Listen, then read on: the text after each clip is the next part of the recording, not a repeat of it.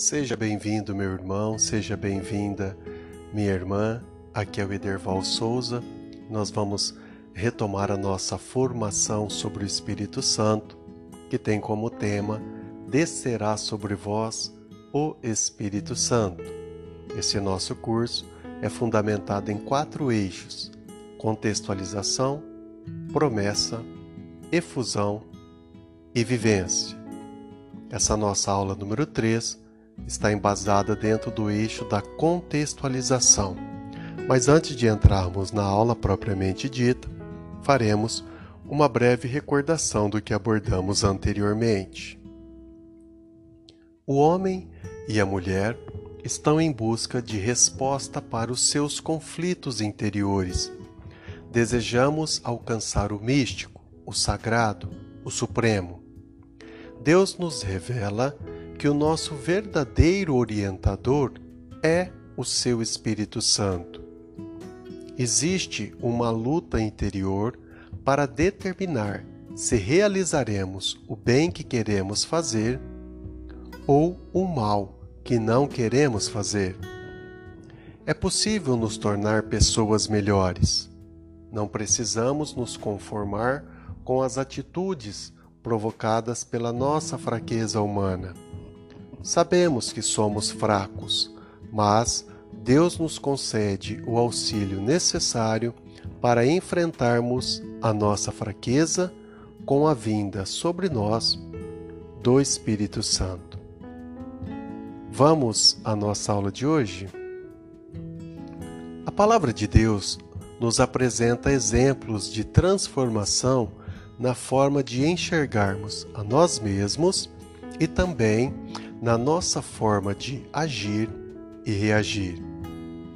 Entre outros belos exemplos bíblicos, vamos nos recordar de três que nos descrevem muito bem algumas transformações promovidas pelo Espírito de Deus. Espero que vocês acompanhem com atenção, porque certamente vocês conhecem alguém ou várias pessoas com essas características. Nosso primeiro exemplo será Moisés.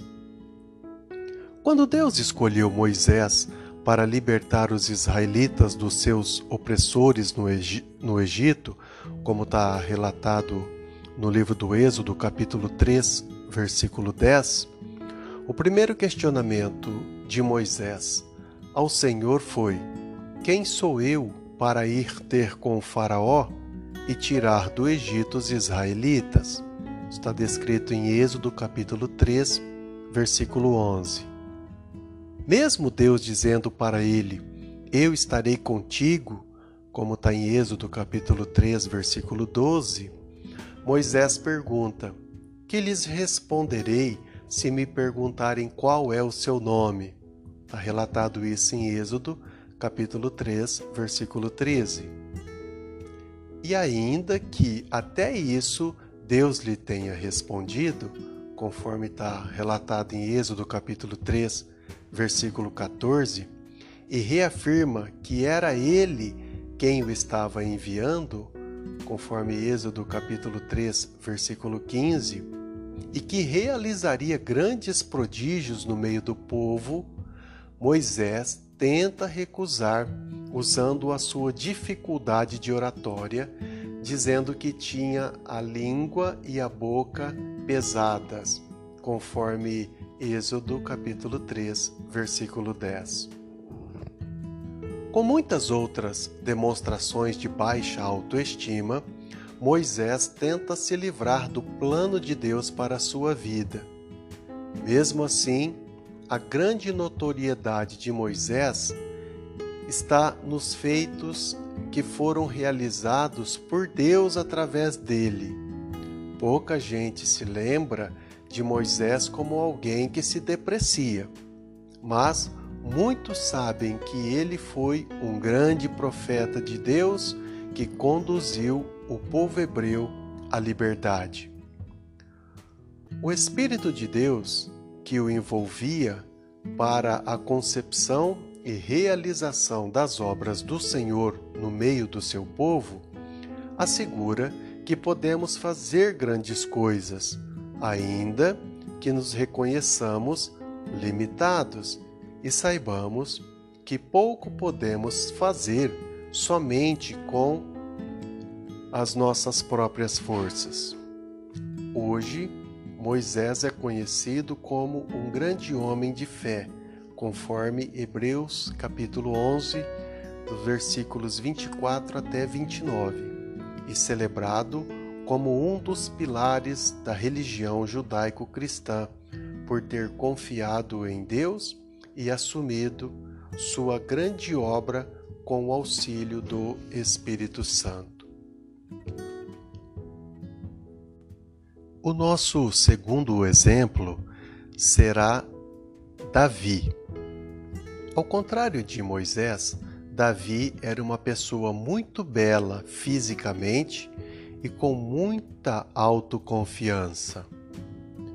O primeiro livro de Samuel relata que Davi sabia tocar harpa muito bem, é valente e forte, fala bem, tem um belo rosto e o Senhor está com ele.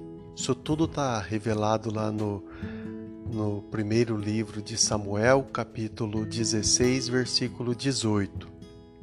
Quando o rei Saul conheceu Davi, viu que ele era simpático e se afeiçoou a ele, fazendo com que fosse seu escudeiro. E sempre que o rei estava atormentado, Davi tocava sua harpa e ele se acalmava e se sentia aliviado do espírito mal que o atormentava, conforme relatado lá na 1 Samuel, capítulo 16, dos versículos 21 até o 23. Quando Davi se informou que o exército filisteu atacava o exército de Israel e o gigante Golias zombava do povo de Israel, se ofereceu para enfrentá-lo em uma batalha de vida ou morte. O rei Saul tentou chamá-lo à sensatez, dizendo que era apenas um menino, enquanto Golias era guerreiro desde a sua juventude. Davi responde com coragem que quando pastoreava as ovelhas e aparecia um leão ou um urso, ele os enfrentava e os matava, inclusive com as próprias mãos, e, da mesma forma com que matou o leão e o urso, mataria também o gigante filisteu. Isso está tudo relatado lá no primeiro livro de Samuel, capítulo 17, dos versículos 34 até o 36. Portanto, além de todas as outras características, Davi também era um homem corajoso. Não sendo somente corajoso, mostrou também ser um excelente soldado e no duelo com o filisteu o matou e venceu aquela guerra para o exército de Israel e para o rei Saul, conforme relatado lá no primeiro livro de Samuel, capítulo 17, versículos de 38 até o 51. Certamente a autoconfiança é uma boa característica, mas ela não pode nos levar a acreditar que podemos fazer tudo somente com as nossas próprias forças e nos esquecendo que somos dependentes de Deus. O orgulho acabou levando Davi a cometer um grande pecado, unindo-se à esposa de Urias, um de seus soldados, e como ela se engravidou do rei, ele acabou provocando a morte de Urias, seu fiel soldado, para se casar com a sua esposa e tentar encobertar o seu crime. O Salmo 50 revela que Davi se arrependeu dos seus crimes e clama ao Senhor que não permita que se afaste dele. e que não o priveis do seu Santo Espírito. Isso está lá no Salmo 50, no versículo 13. Ou seja, com toda a autoridade de rei, Davi reconhece é, que sua autossuficiência o levava a cometer erros e até mesmo crimes que não desejava cometer, e recorre ao Espírito do Senhor para mantê-lo firme e puro de coração. O terceiro exemplo que vamos abordar é o de Pedro.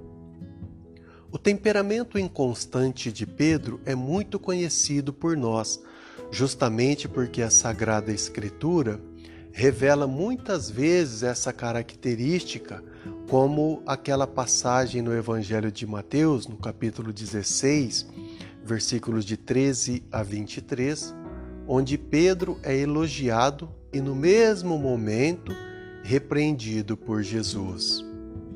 A inconstância de Pedro ficou sobremaneira destacada quando ele negou Jesus por três vezes, mesmo dizendo que, ainda que fosse para morrer, jamais o negaria, como está lá no Evangelho de Mateus, capítulo 26, dos versículos de 30 até o 35.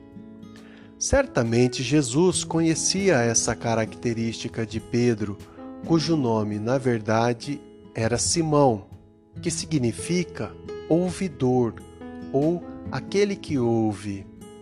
Logo, Jesus muda o seu nome e passa a chamá-lo de Pedro, conforme lá em Mateus capítulo 16, versículo 18, que significa rocha.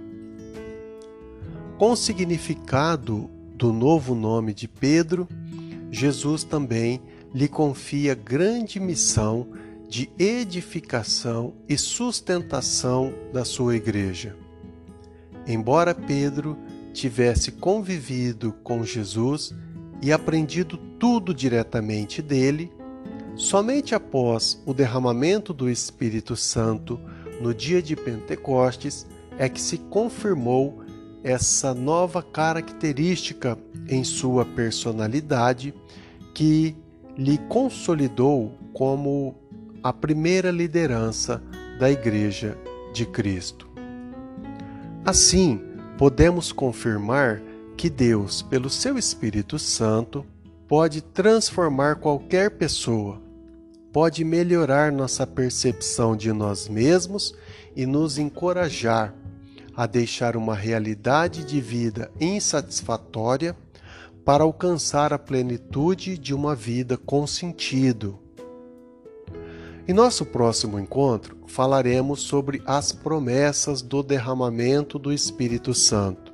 Na verdade, sobre a promessa, no singular, visto que, embora sejam várias as manifestações de Deus sobre a vinda do Espírito Santo sobre a humanidade, o sentido é sempre o mesmo e essas manifestações somente reiteram e reforçam a mesma promessa. Até a nossa próxima aula.